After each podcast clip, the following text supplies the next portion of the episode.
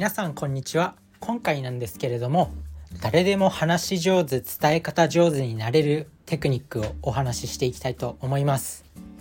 話し上手になれれば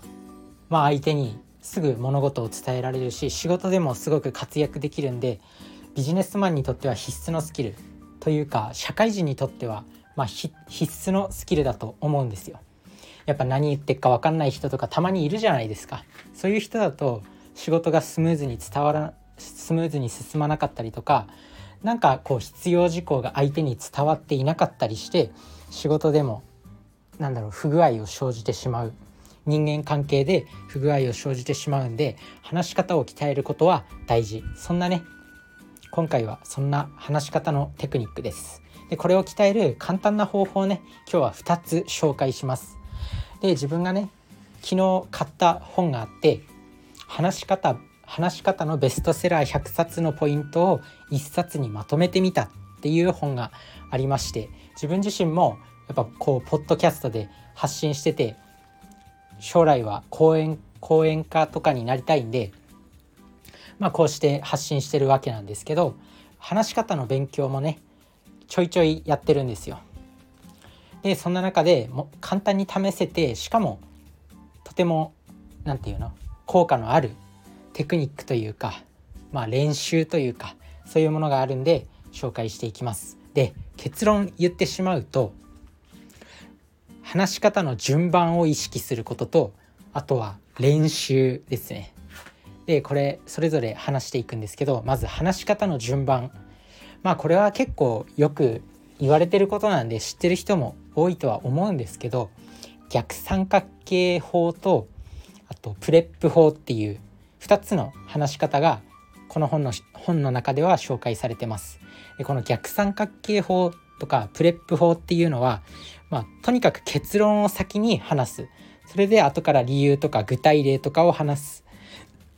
という順番。まあよくね就職活動の時とか面接の練習とかでまずは結論を先に言えって先生とかなんだろう。そういう指導してくれる人とかから言われたと思うんですけど、まあ、まさにその通りで結論を先に言うっていうことだけまずは意識してみるっていうのが大事。でこの逆三角形っていうのは、まあ、結論を言って、まあ、それの具体例とか理由とかを言う。で PREP 法っていうのは P が何だっけまあ忘れちゃったけどそれぞれの頭文字ね P、まあ、結論結論を先に述べて PREP だから R はリーズン理由その結論の理由。で E がまあ忘れちゃったけど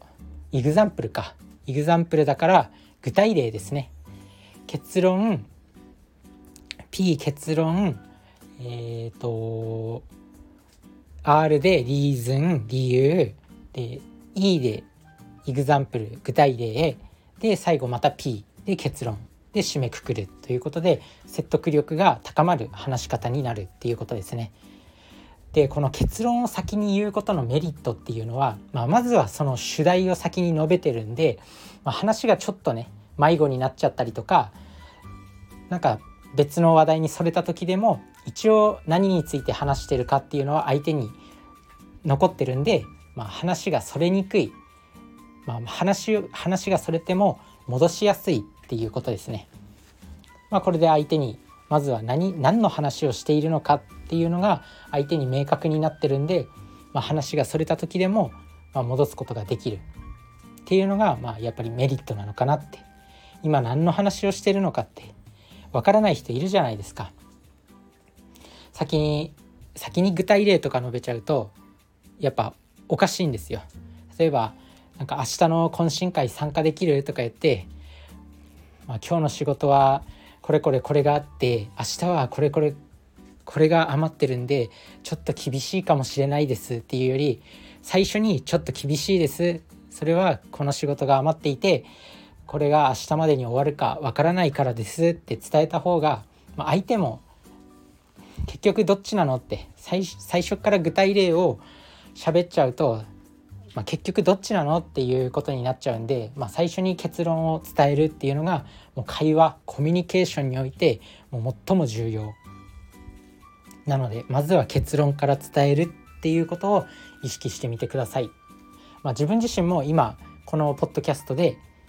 最初に結論言いましたよね。今日の話し方のポイントは2つあります。で1つ目がその話話す順番を意識するっていうこととあと2つ目が練習っていうふうに冒頭で言ったと思うんですけどまあそういうこと。先に結論を述べてそれぞれの理由を述べていく。なのでまずは話す順番を意識してみましょう。このプレップ法とあとは逆三角形の順番っていうのを意識してみてください。で2つ目の練習っていうところなんですけど、まあ、これはまあそのままの通り練習なんですけど今やっぱテレビとか YouTube とかでも話の上手い人の動画っていっぱいたくさんあるんでもうその人たちを完全コピーしましょうっていうことです。やっぱり講演講演会の動画とか見ると話す人のその話し方とか間の取り方とかあとはどこでこどこで伝えるところになんか抑揚をつけるかとかここが一番伝えたいっていうところに、まあ、声声力を込めてるなとかそういったものをトレースする。やっぱ何でも練習って一番大事。まあ部活でも勉強でも。なんだピアノとか絵を描くのでもやっぱ練習しないとうまくなんないじゃないですか。生まれつき喋るのうまいっていう人ってなかなかいないと思うんですよね。やっぱいろんな単語を覚えていろんな語彙力が自分に備わってだんだん話っていうのも上手くなってくるしいろんな経験とか知見が増えることによって、まあ、例え話とかも上手くなったりすると思うんですよ。だからそういったものを増やすためにやっぱ練習に練習を重ねる。でその練習の方法っていうのはやっぱり自分の尊敬する人の話し方とかこの人話すのうまいなっていう人の話し方をもうパクる真似をするっていうのが一番の練習になります。だからまあ例えば落語の話し方とかね落語家さんの話し方を勉強したりあとはテレビでコメンテーターの方いたりするじゃないですか。そういう方の話し方を見てみたりとか。